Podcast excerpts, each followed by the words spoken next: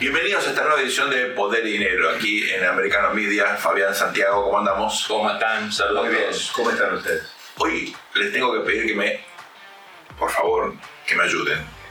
A ver, intentaremos. A ver. A ver, a ver. Tengo un enigma. Yo te- tengo un salvavidas de plomo acá. Bueno, tengo un enigma que no puedo resolver. No entiendo por qué en la política en general, en Estados Unidos en particular, y particularmente esta administración, tiene como esta especie de fetiche con los empleos industriales. Ah, volvemos 60 años para atrás. Uf, bueno, vivimos en una etapa postindustrial, como Claro. todos sabemos, Servicios y tecnología. tecnología, servicios, capital humano, la economía de conocimiento, y sin embargo hay como una especie de fascinación insólita, inentendible en mi opinión, de un sector de la clase política con las viejas industrias, con chimeneas que tiraban humo.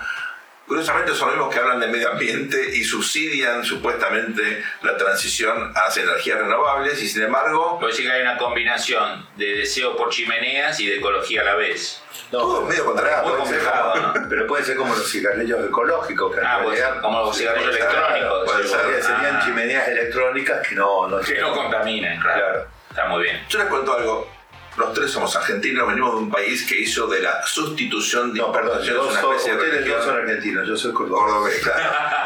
Un país que hizo de la famosa sustitución de importaciones una especie de religión. Así, así le fue. Bueno, ¿qué ocurría cuando la Argentina era un país próspero? Venían inmigrantes de toda parte del mundo, mis abuelos, ¿eh? la mitad de de Polonia, la mitad de Ucrania, pobres de toda pobreza, escapándose de la guerra y de la persecución, llegaban a Argentina, un país enriquecido. Séptima economía del mundo. Bueno, enriquecido por el trabajo, por el capital humano y por, obviamente, la tecnología, gracias a la explotación de la tierra. Y de pobres se transformaban en gente de clase media, trabajadores, pujantes, que experimentaron no el sueño americano, el sueño argentino, pero era muy parecido. Por esta persistencia en la política de sustitución de importaciones, ¿sabe qué ocurrió en Argentina? Ahora sustituimos la generación de pobres, los pobres los generamos nosotros. Tenemos 40% de la población que vive en la pobreza porque como consecuencia de aislarnos del mundo y por promover industrias no competitivas, terminamos obviamente afectando la generación de riquezas, por eso generamos pobres, no ricos. Te agrego algo. los exportamos a los pobres ahora. Le agrego algo, esa política no solo es un error ideológico, sino que se esconden grandes negocios atrás de Por supuesto. Hay, hay sectores muy concentrados, poco competitivos, que se transforman en lo que nosotros llamamos en América Latina los especialistas en mercados regulados. El capitalismo de amigos. El ¿no? capitalismo de amigos, exactamente. Santiago, explícanos por qué esta promoción absurda de industrias viejas, esta obsesión con el empleo industrial, no es positivo para una potencia, para un país que está destinado a ejercer un rol de potencia y de liderazgo en el mundo. Bueno, eh, tendríamos que arrancar por, eh, me parece, por poner sobre la mesa eh, el tema de la política, del liderazgo político que en este momento, cuál es la generación de líderes políticos que encabezan las naciones.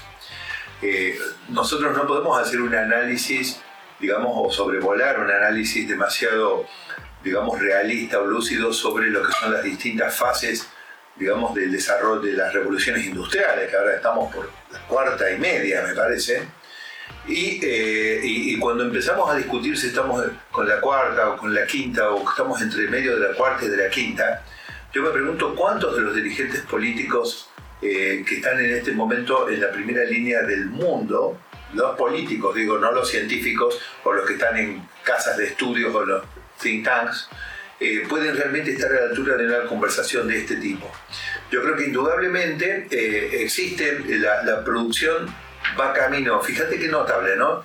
La inteligencia artificial, que no solamente fue un, digamos, una, una onda que apareció alrededor de un lustro con fuerza, pero yo diría más bien de alta, de, de de alta exigencia de capitales para poder trabajar en esto. Ahora resulta que tenemos una plataforma abierta, el Open eh, AI de Microsoft, que te permite, digamos, poner al alcance de muchos el tema de la inteligencia artificial. Hay algunos que están poniendo alertas, paren con el avance de la inteligencia artificial para Elon Musk. Elon Musk, pero eh, en ese marco y con las realidades que ya existen en todo el mundo, que son la producción de bienes manufacturados en manos de robots, está claro que de lo, lo único que vos podés imaginarte es de una producción industrial con muy poco espacio para el ser humano, a no ser para los servicios tecnológicos que sostengan esa producción moderna posiblemente, digamos, un líder político eh, moderno podría recoger este contenido identificando los contenidos de tecnología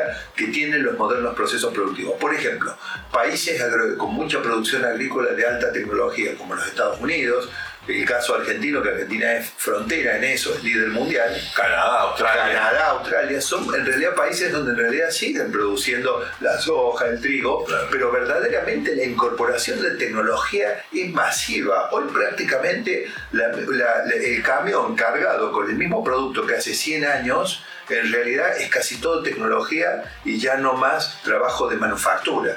Eh, en una de esas también tenemos un problema de lenguaje, amigos, ¿no? Es decir, en una de esas muchos políticos cuando te hablan de esto en realidad te están hablando de eh, una eh, visión más moderna y no están pudiendo transmitir a qué se refiere. Uno yo creo que tiene que comprender el impacto disruptivo que ha tenido el proceso de relocalización de empresas que efectivamente experimentó Estados Unidos, otros países desarrollados, empresas que buscaban costos más baratos, mano de obra más barata, eh, costos de energía efectivamente más acotados y por eso dejaron muchas veces sus lugares originales y se mudaron a México, a Asia, al este de Europa. Eso ha ocurrido en los últimos 30, 40 años y ha dejado un costo importante. Ahora, suponer que uno compensa o revierte ese proceso con un viejo modelo de desarrollo es un error garrafal. no hay algo acá. Pensemos eh, que hay inteligencia atrás de esto y no, torpece negocios. A, ver, a lo mejor lo hay. a ver, a ver, a ver, ¿para dónde van con, esa mente, Fabián? A ver. Digo, una de, de, las debilidades del Partido Demócrata en las últimas décadas es que el Partido Republicano se ha quedado con zonas y votantes históricamente de zonas industriales de Estados Unidos. Lo que es blue collar. Exactamente, precisamente la administración Trump, eh, el propio Trump tiene un discurso muy, muy eh, favorable a esos sectores, comprensivo del sufrimiento de esos sectores, y también el gobernador de Santis. ¿No hay atrás de esto también un intento retórico del Partido Demócrata de tratar de mejorar, al menos a nivel simbólico, eh, la relación con esas zonas que son definitorias para el colegio electoral. Recordemos de qué se trata esto, por ejemplo, ¿no? el viejo cinturón industrial, Totalmente. El, famoso cinturón oxidado, el Rust Belt, ¿no?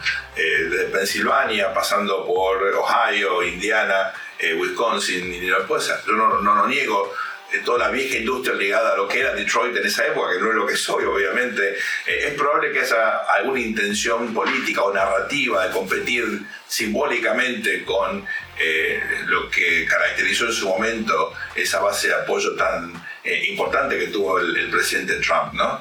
Eh, pero yo creo que hay otro elemento, Santiago, que me gustaría que vos nos cuentes. Al margen de subir la tasa de interés, de hacer política monetaria, ¿no es cierto que la apertura de la economía, de una economía abierta, competitiva, también te ayuda a bajar la inflación?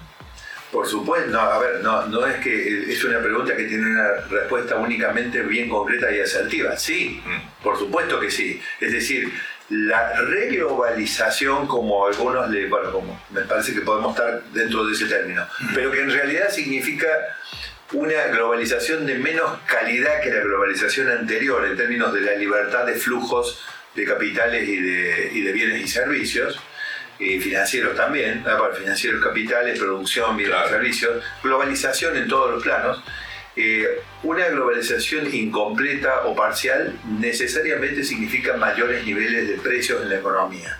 Hasta que los niveles de precios se acomoden a una nueva realidad con precios más elevados, esto significa, digamos, un deslizamiento digamos, de la base inflacionaria de la economía. Cuando se llega a un nuevo nivel de precios, bueno, la inflación ya no lo va a tomar porque vos vas a tener que los aumentos de precios quizás ya no se den, pero vos vas a tener un menor nivel de calidad de vida medido por el acceso de los ciudadanos a bienes y servicios que van a ser más caros.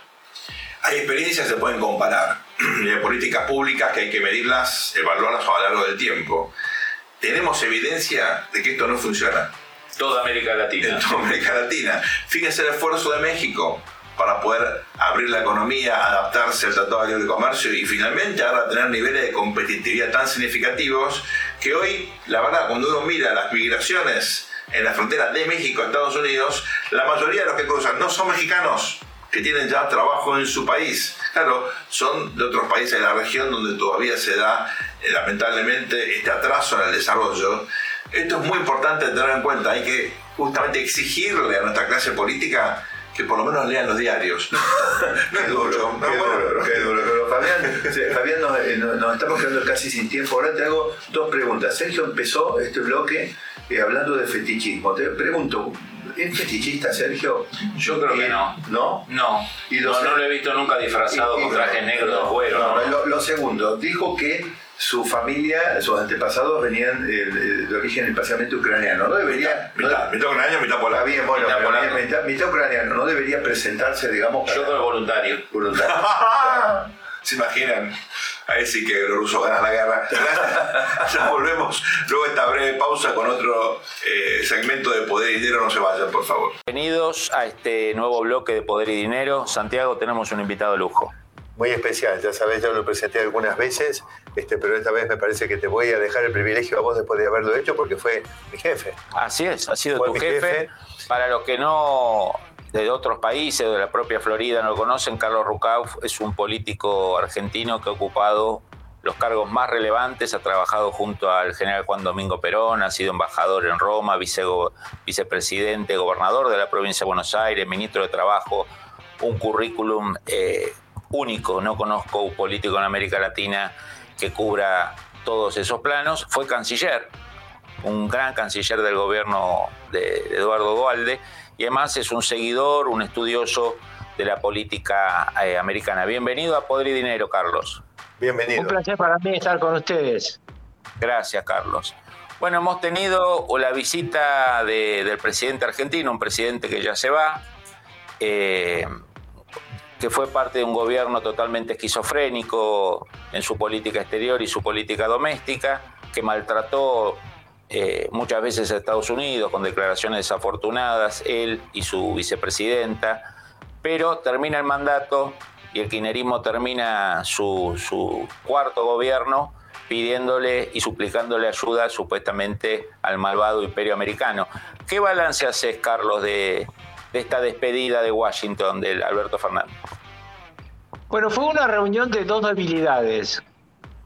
Estados Unidos con la administración demócrata se encuentra en una encrucijada sumamente difícil porque las maniobras de la Reserva Federal para tratar de impedir la suba de la inflación en los Estados Unidos han logrado que esta inflación evidentemente se detenga en su suba pero han producido dos efectos colaterales importantes. El primero fue una incipiente recesión y el segundo una crisis financiera y bancaria muy importante. Esto sumado a los inmensos gastos que le produce a los Estados Unidos el conflicto de la invasión rusa a Ucrania. Ante esa realidad, Estados Unidos no puede permitir que se desbarranque una economía media sea esta Turquía o Argentina. Y eh, Sergio Massa, que hoy funciona como ministro de Economía y también como eh, parte eh, importante de las decisiones de política exterior, se fue a Washington tratando de aprovechar ese hueco, planteando una excusa real, que es una gran sequía en la Argentina, y tratando de conseguir fondos frescos y el perdón del FMI por el incumplimiento eh, nuevamente de los acuerdos firmados entre Argentina y ese organismo multilateral de crédito. Finalmente, eh, de esa reunión pueden sacarse dos concreciones. En primer lugar, que eh, la administración norteamericana ha logrado que Argentina deje su acercamiento tan peligroso con la República Popular China, al menos por el final de este gobierno el gobierno kirchnerista ha sido un gobierno muy cercano a las dos grandes dictaduras mundiales, Rusia y China, y a las tres dictaduras latinoamericanas, Cuba, Nicaragua y Venezuela. Eh, la administración Biden tiene un socio peligroso con Lula. Lula es un hombre de izquierdas con un partido, el Partido de los Trabajadores, más izquierdista que él. Va en pocos días más a, a Beijing a entrevistarse con Xi Jinping Así que le venía bien a la administración norteamericana lograr que Alberto Fernández demorara todo lo que sean los acuerdos con China. Como es una especialidad de la casa, eh, demorar, Alberto Fernández seguramente va a cumplir con esto. Y por el otro lado, lo van a ayudar a que no se caiga Argentina de eh, la situación actual a una situación de default. Como ustedes saben, dos calificadoras de riesgo, Fitch y, y Moody's, han puesto a Argentina en riesgo de default. Entonces, la situación en mi país es muy complicada y eh, ambas administraciones, como decía, desde sus debilidades, han encontrado alguna ventaja en esta reunión. Carlos, cuando vos muy bien describís eh, la, la, fascinación, la atracción que históricamente han tenido los gobiernos kirchneristas hacia las dictaduras, vos como un hombre de la política que ves más allá de los ropajes ideológicos, de las cortinas de humos, ¿a qué se debe? ¿Es una cuestión meramente ideológica, de business, de poder hacer cosas por izquierda a nivel de manejo de fondos públicos sin la vigilancia de la justicia americana o del FBI o de... Eh, ¿Qué hay atrás de eso? Las tres cosas, y yo creo que lo definiría eh, como hace muy poco un analista israelí eh, definió la eh, situación planteada entre China, Arabia Saudita e Irán. ¿Por qué puede acercar Arabia Saudita e Irán la dictadura china? Porque a ninguno de los tres les interesa la libertad y los derechos humanos. Entonces, a partir de eso, superan el límite que siempre ha tenido la estructura democrática norteamericana en su relación con el mundo y muy especialmente la que ha tenido Biden con Mohammed bin Salman, el verdadero líder de Arabia Saudita. Así que en el caso argentino se dan cuestiones ideológicas atrás de esas cuestiones ideológicas, negocios, y además el hecho de que a eh, China no le interesa los temas básicos del mundo del siglo XXI que uno pensaba que estaban conquistados, reglas de juego claras, eh, no violación de los derechos humanos, que no haya mano de obra esclava, eh, que no se paguen coimas. Todo eso eh, China no lo tiene en cuenta en su desarrollo imperial. China está procediendo en el siglo XXI como en el siglo XIX lo hicieron las, las potencias europeas, cuando colonizaron fundamentalmente el África y se, se, llevaban todo sin dejar nada. El caso más típico eh, que está haciendo China hoy lo ha hecho eh, en, África, dejando un tendal de miseria después de llevarse los recursos naturales. Lo ha hecho en Myanmar, la ex Birmania, bancando durante 20 años una dictadura militar genocida a cambio de que el petróleo de ese país llegara a precios casi regalados a la estructura de producción de Beijing. Lo está haciendo ahora con Rusia, recibiendo gas a precio de contrato anterior porque se ha convertido en el único comprador seguro y que además el único que le puede vender eh, chip y tecnología para la estructura misilística rusa.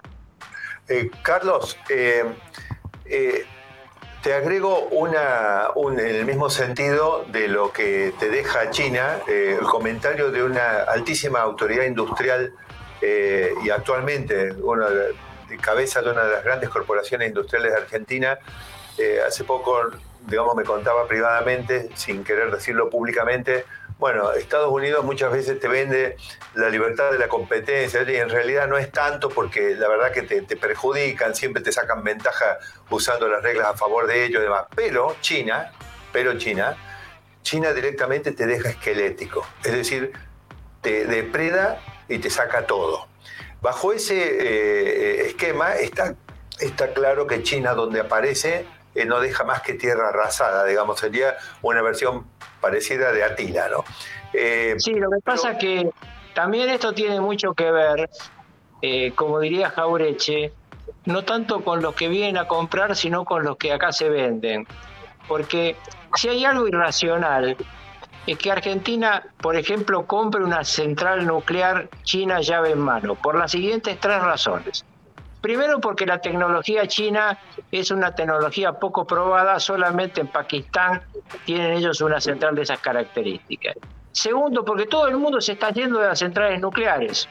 Acá se pasan hablando de maravillas del liderazgo alemán Y lo que ha hecho Alemania durante toda la época Merkel es cerrar, cerrar centrales nucleares y abrir centrales a gas que ahora están demoradas por la crisis de la invasión rusa a Ucrania. Pero nosotros, que no tenemos un conflicto militar, tendríamos que ubicar una central eléctrica donde está nuestra reserva de gas y una central o dos hidroeléctricas siempre planificadas, nunca hechas, para colmo para este gobierno que se llaman Sepernig y Kirchner, de eh, producción hidráulica. Eh, no colocar una tercera nuclear insegura cerca de las otras centrales nucleares, cosa desaconsejada en el mundo entero luego de Fukushima y de Chernobyl. Si me permitís, digamos, ya nos queda casi nada de tiempo. Yo lo que quisiera decirte es yo tengo una opinión distinta sobre el tema de que esté tan claro que no haya que tener producción nuclear. Sin embargo, creo que puedo agregar más elementos todavía para desaconsejar meterse con China. Manejan un ciclo de uranio completamente diferente al que Argentina ya tiene, pero por otro lado las condiciones de contrato para un país como Argentina, que desde Baring Brothers jamás cumplió un, esquema, digamos, de, endeudamiento, es que ante un incumplimiento eso queda para propiedad del Estado chino. Entonces vos vas a, tener, vas a tener el Estado chino manejando material nuclear a 100 kilómetros de tu centro de poder. O sea, realmente parece una locura eh, traída de, no sé qué eh, lugar esquizofrénico eh, hacer un acuerdo para una central nuclear con China. Carlos, si te parece, vamos a una muy breve pausa. Un, detallito final, un detallito final sobre eso. Las dos centrales nucleares que Argentina tiene actualmente tienen problemas. Bueno, buen punto para, para, retomar. Para... Volvemos, Carlos, si te parece, en unos pocos minutos y queremos consultarte por el tema Trump, la justicia americana y si atrás hay meramente justicia o cálculos políticos de los demócratas. Ya volvemos. Bienvenidos a este nuevo bloque de Poder y Dinero. Seguimos con el doctor Carlos Rucauf. Carlos, queremos consultarte como conocedor de la política internacional, como asiduo viajero a los Estados Unidos, tenés una amplia red de contactos en todos los sectores políticos de los Estados Unidos. ¿Cuál es tu análisis desde la experiencia política que vos tenés, de una política muy facciosa como la política argentina, eh, de la situación judicial del presidente Trump? La situación de Trump tiene dos aspectos. Uno meramente judicial en el que yo no me voy a meter porque nunca me meto en las decisiones judiciales en ningún país, ni siquiera en el mío. Me parece que los que estamos afuera del Poder Judicial tenemos que respetar esa realidad. Pero sí me parece que hay un componente político muy importante, habida cuenta que primero se acercan las primarias del Partido Republicano para presidente en los Estados Unidos y luego el año que viene el enfrentamiento con la administración demócrata que tiene una dificultad muy grande eh, desde el punto de vista electoral, que quizás lo hablaremos en otro momento, pero que eh, lo pone en una situación de debilidad, sobre todo si quiere continuar el proyecto de reelección del presidente Biden. A mí me parece que lo más interesante que ha ocurrido respecto a, la cuestión de Trump, eh, candidato a presidente por el Partido Republicano en las primarias, es la respuesta de Ron DeSantis ante el jaque judicial que recibe su contrincante más importante. Otro contrincante en otros momentos hubiera mirado para otro lado y Ron DeSantis ha tenido una actitud políticamente solidaria con Trump. De hecho, ha dicho oficialmente que el estado de Florida no iba a participar en la posible captura, lo que sería una extradición interna de Trump que estaba dentro de la Florida, estaba en Mar-a-Lago, en el momento en el que este conflicto eh, llega a su culminación todo indica que Trump se va a presentar voluntariamente, que este va a ser un largo juicio. Y una cosa sí muy importante que yo me preocupé por averiguar eh, hace muy pocos días, hablando con una persona que está empapada en el trámite de este juicio, es que cualquiera sea el trámite que el gran jurado siga con Donald Trump, él no está impedido de ser candidato. Es decir, él puede ser candidato en las primarias y luego si ganara las primarias en las presidenciales, cualquiera sea el devenir de esta cuestión judicial. Tiene otra cuestión judicial atrás que va a aparecer seguramente en los medios del mundo que tiene que ver ya no con una prostituta, sino con una periodista. Ya lo vamos a ir viendo esto, pero es un hecho muy significativo eh, que no tiene precedente en la historia de Estados Unidos, como no tuvo precedente en la historia argentina el caso de Cristina Fernández de Kirchner. En Estados Unidos no hay un precedente donde se juzgue no solamente a un expresidente, sino a un presidente posible, es decir, a quien está en plena carrera para volver a la Casa Blanca el año próximo. Eh, Carlos, eh, si bien lo mío es el análisis económico y me queda claro que esto transcurre más en un plano este, donde es Fabián quien te puede interpelar mucho mejor que yo, pero hay algo que tengo que decir que a mí me llama la atención en este caso del presidente Trump, celebrando por supuesto la actitud eh, del gobernador eh, de Santis, eh, que muestra que el Partido Republicano, Fabián, tiene dos figuras realmente, digamos, que deben estar poniendo nerviosos a los demócratas, máximo con el desempeño de la administración Biden. Pero digo, nosotros tenemos al presidente Clinton dentro del salón oval de la Casa Blanca con hechos que ya no sé Jutens fueron reales y reiterados, hasta creo que hubo un libro de la señora Lewinsky, este, abusando del poder del presidente de los Estados Unidos con una joven becaria, entiendo que hubo más de un caso, eh, presidente en ejercicio de los Estados Unidos, usando su poder presidencial y nada más ni nada menos que en el Salón Oval. Eh, de repente tenemos a alguien que fue presidente de los Estados Unidos que está enfrentando esta situación por un hecho no ocurrido, digamos, en uso de su eh, atribución presidencial. Yo me doy cuenta que hay vericuetos judiciales que yo no comprendo y en los cuales queda claro que vos no te vas a meter, pero digo... Eh, son difíciles de explicar yo, lo que no puedo comprender es, es como que hay doble vara. ¿Qué, ¿Qué, está pasando acá? No, en general ha sido muy dura también en su momento la persecución a, Bill Clinton. Eh, en realidad todos los presidentes norteamericanos eh, tienen pecados que, recordar, eh, algunos mucho más bellos que los actuales, como Marilyn Monroe o John Fisher Kennedy. Acá lo que está en discusión son otro tipo de temas. Bueno, todos los presidentes norteamericanos han tenido pecados más bellos y los que ahora se están discutiendo, ¿no? Recordemos Marilyn Monroe eh, con John Fisher Kennedy. Eh, me parece que acá lo que está en discusión es otra cosa. Es una discusión que tiene que ver con temas muy profundos del manejo de los fondos de campaña, en un caso, eh, y tiene, en el segundo caso, que se va a tratar, sí, relaciones vinculadas con Trump y una periodista. Pero en el caso específico que eh, ahora se va a tratar, se trata de un problema de cómo se usó fondos de campaña para pagarle al abogado que se ha convertido en arrepentido, que es el abogado que habría pagado a la señorita eh, una suma de dinero para que no hiciera declaraciones. Eh, me parece que se trata de una cuestión que tiene que resolverse en la justicia norteamericana y que, en mi opinión, en la campaña electoral se van a discutir temas mucho más profundos. Eh, Donald Trump, como otros eh, jefes de Estado norteamericanos, eh, tiene un, pasado de diversas características. El tema es qué quiere el norteamericano para el futuro y lo van a decidir primero en las primarias y luego en las elecciones generales y nosotros debemos ser observadores respetuosos de lo que ellos hacen.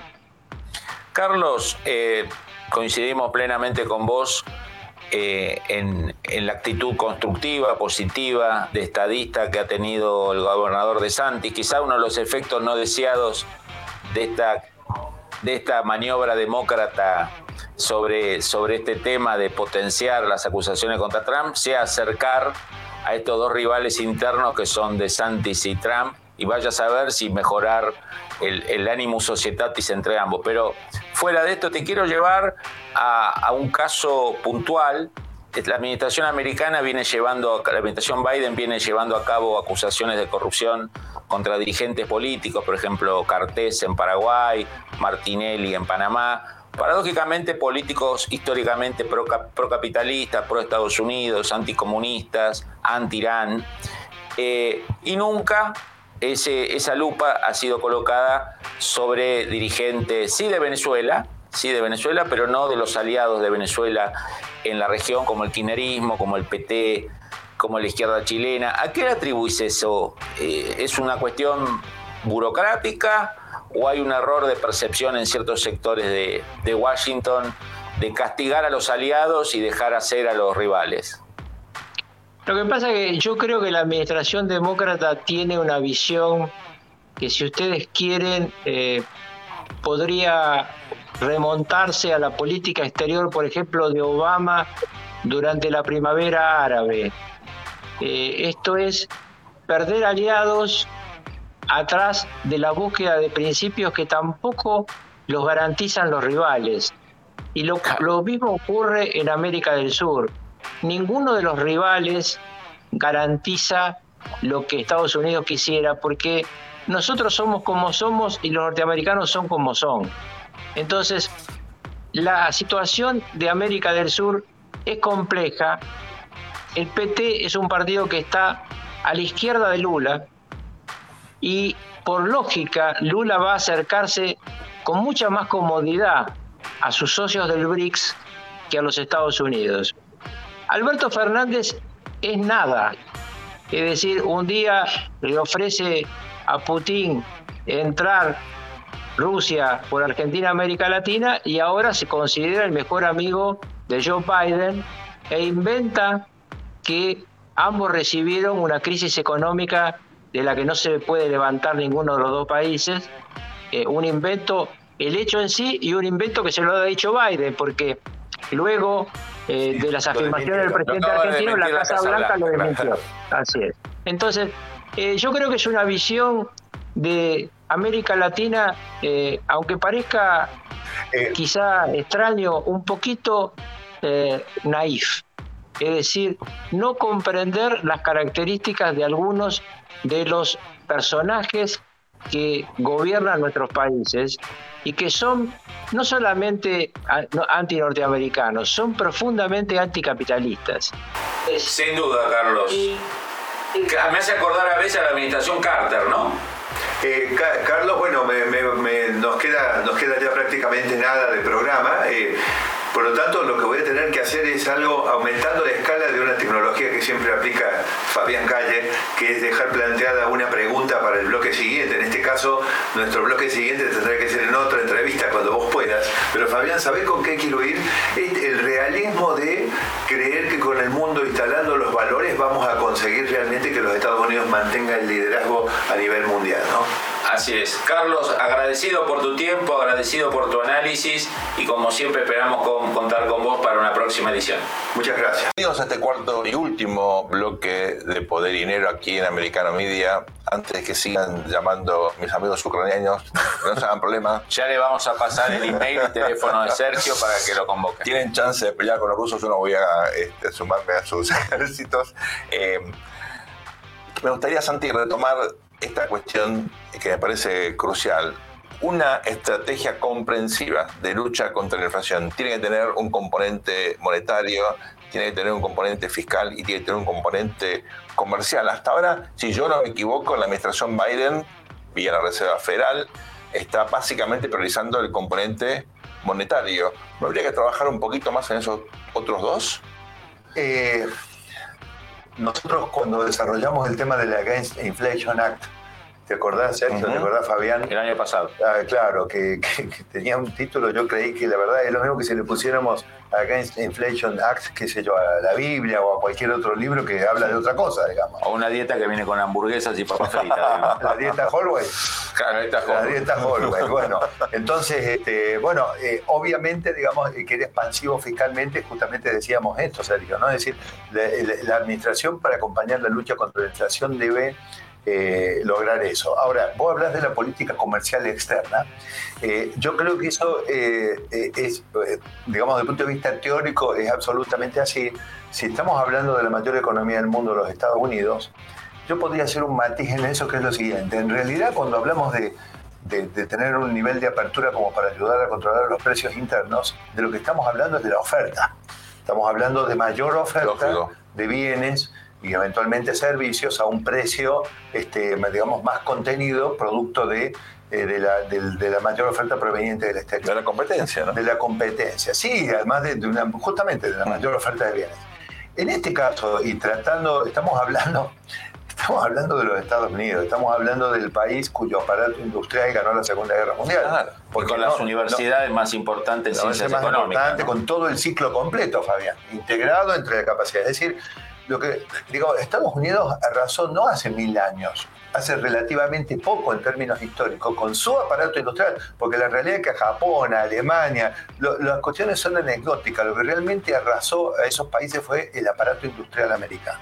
Entonces, hoy en día sabemos que no podemos atarnos a la definición de industrial en el sentido tradicional, pero me refiero a la capacidad de la economía norteamericana de producir más bienes y servicios. Por lo tanto, yo creo que las políticas, tanto de apertura comercial externa, y yo las acompañaría por las políticas internas que favorezcan y que eh, mejoren la capacidad de las propias aparato productivo americano de estar a la altura con, bienes y servicios, sin ir en contra de las importaciones, o sea, también favoreciendo. ¿Por qué digo esto?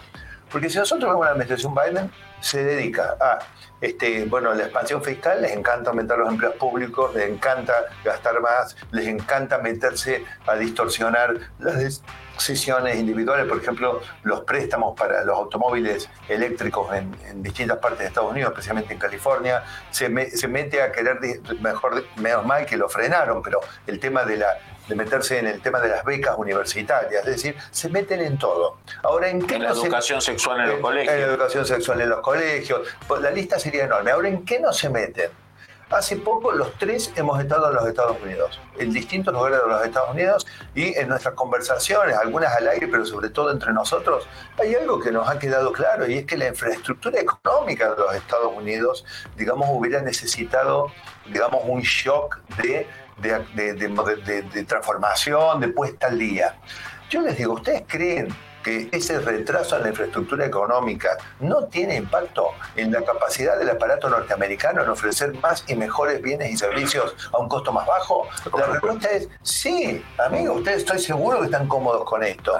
¿Y cuáles podrían ser las políticas para eso? Las políticas para esto, como está claro que no podés empapelar con dólares todo, porque ya vemos las consecuencias, sería el esfuerzo fiscal que los Estados Unidos pueden hacer, que es bastante, es mucho, el dirigirlo a la transformación económica, en lugar de meterme con las becas, meterme con los autos eléctricos, meterme con tantas cosas que se meten, ¿por qué no eh, impulsar las políticas que permitan actualizar la infraestructura económica? yo les digo, Sergio Fabián, que eso sería coherente con una rápida reacción del aparato norteamericano para producir más y mejores bienes y servicios. Además le da mano de obra a, obreros bajamente calificados, hace toda una movida en el nivel de, en, el, en construcción que es un multiplicador de... Yo tengo una pregunta económica. Y no, y no nos olvidemos que estamos compitiendo contra un modelo de capitalismo de Estado. Claro. Si el capitalismo de Estado nos infiltra por el lado de obligarnos a meternos en los bancos con una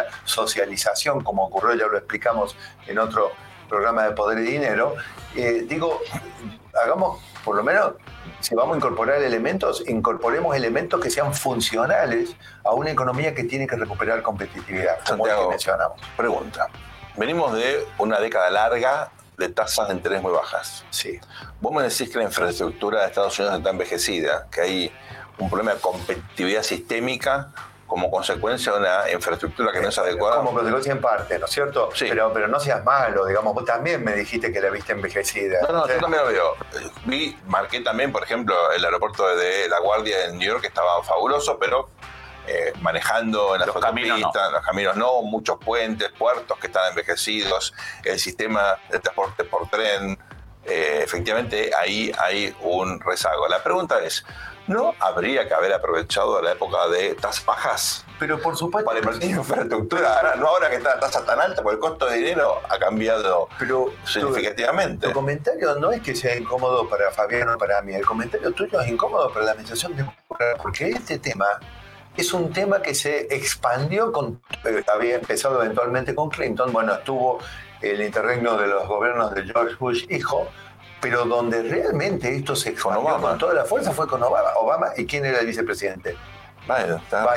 Es decir, yo creo que ahí lo que nosotros tenemos es que se han dedicado a la industria financiera casi te diría que puramente especulativa. Yo no logro entender este tema, porque en un país como los Estados Unidos, con las instituciones que tenía, que tiene, con el liderazgo, con la seriedad institucional de los Estados Unidos, dedicarse a armar un terreno libre para la especulación financiera. Y esto tiene que ver desde el punto de vista, ya que te gusta a vos lo institucional, que sos fetichista institucional, cuando caen bancos, los bancos que están, los bancos finalmente, los bancos que cayeron en el 2009, 2010, eh, amigos, eh, en definitiva está bien, eran bancos administrados KPI, pero tienen cimientos puestos en algún lugar y tienen una sede y están regulados por algún lugar. Entonces, concretamente, en definitiva se tienen que dar vuelta y prestar. Eventualmente, alimentar el círculo virtuoso ahorro-inversión que hace crecer la economía. Cuando vos cambiaste ese modelo y gran parte de eso cae o es digamos, que da lugar a la aparición de un nuevo fenómeno financiero mundial que son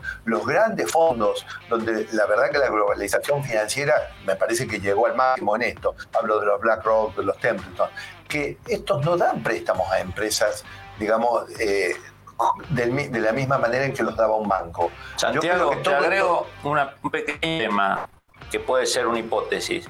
Este, estos poderes financieros que fueron privilegiados, que tuvieron el centro de la escena, son los mismos que en muchos casos auspician, financian, quizá como ropaje ideológico, sino como, escudo, agendas muy progresistas. ¿no? Uno dirá, ¿qué tiene que ver los walk con Wall Street? Bueno, cuando uno tira de la cuerda, los financiamientos, digamos, no hay también como efecto eh, derivado de esta hegemonía de lo financiero sobre la economía real, que este sector financiero como escudo usó mucha agenda hiperprogresista? Pero por supuesto, a ver, Fabián, yo estoy totalmente de acuerdo con tu punto. Es decir, eh, acá, eh, los demócratas, siempre sabemos decir nosotros en el programa, cuando nosotros éramos chicos, bueno, Sergio ya era mayor, pero cuando vos y yo éramos chicos, este, eh, Fabián, nosotros los demócratas no, eran tan malos, o sea, te aumentaban los impuestos y gastaban mucho, pero era algo parecido, a, iban para el mismo lado. El gran centro. claro, de repente los demócratas estaban asentados sobre una clase media trabajadora y hoy han corrido eso hacia un maridaje con un sector financiero y una agenda de distracciones, de bombas de humo, para poder esconder en realidad la realidad, para esconder la realidad de las cosas. La verdad, yo siento que Partido Demócrata, volvé que te necesitamos, porque así como estás, no vamos a ningún lado. Se nos fue el programa, jóvenes. Muchas gracias por acompañarnos. Esto ha sido todo por hoy. Ustedes sigan aquí en Americano Media. Nosotros volvemos con más poder y dinero muy pronto. Gracias por acompañarnos. Nos vemos si os quiere.